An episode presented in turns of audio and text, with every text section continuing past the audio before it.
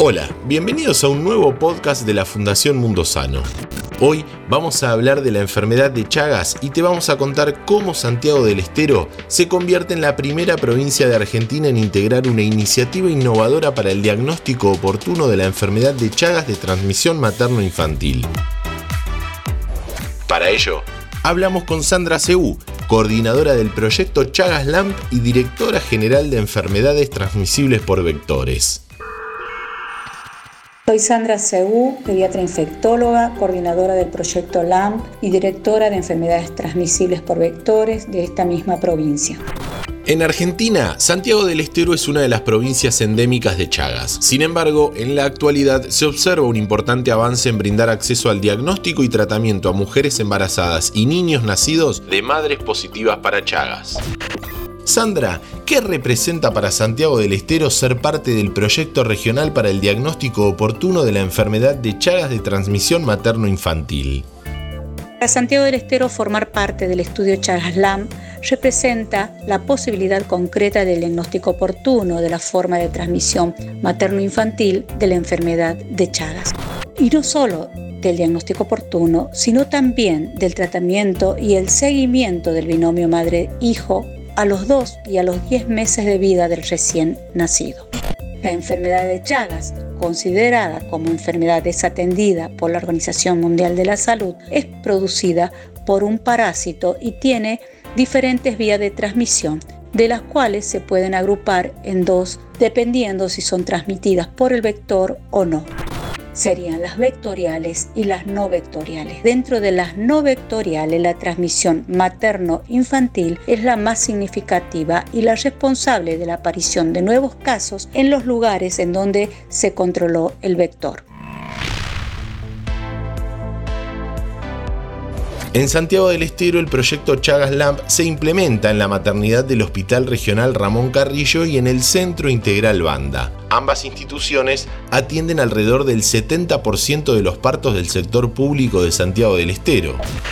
¿Cuántos partos de madres positivas para Chagas se pueden controlar por año? Santiago del Estero es una provincia que tiene alrededor de 17.000 partos por año, partos de los cuales se realiza el 70% en el subsector público, que son alrededor de 12.000, y el resto se realiza en el subsector privado. De estos 12.000 partos que se realizan en el sector público, 9.000 se realizan en las dos maternidades más grandes de la provincia, que son la maternidad del Hospital Regional y la maternidad del Banda en la ciudad de La Banda. La cero prevalencia de Santiago del Estero en los pacientes crónicos es del 4 a 4.5%.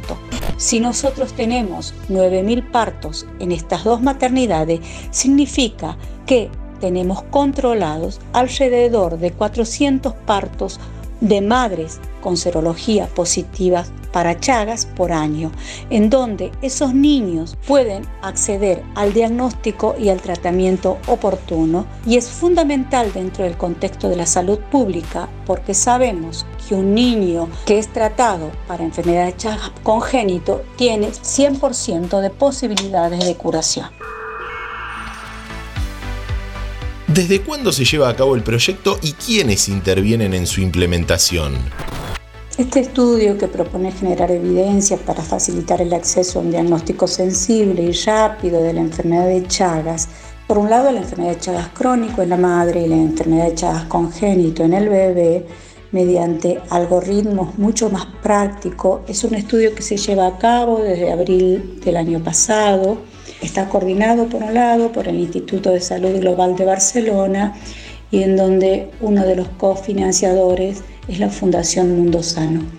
Con lo cual, con esta fundación venimos trabajando en distintos proyectos y siempre poniendo y cooperando de la mejor manera desde la provincia y desde la fundación. Hoy te contamos cómo Santiago del Estero, junto a la Fundación Mundo Sano, integra una iniciativa innovadora para el diagnóstico oportuno de la enfermedad de Chagas de transmisión materno-infantil. En el próximo capítulo hablaremos de otra enfermedad desatendida, el dengue. No te lo pierdas.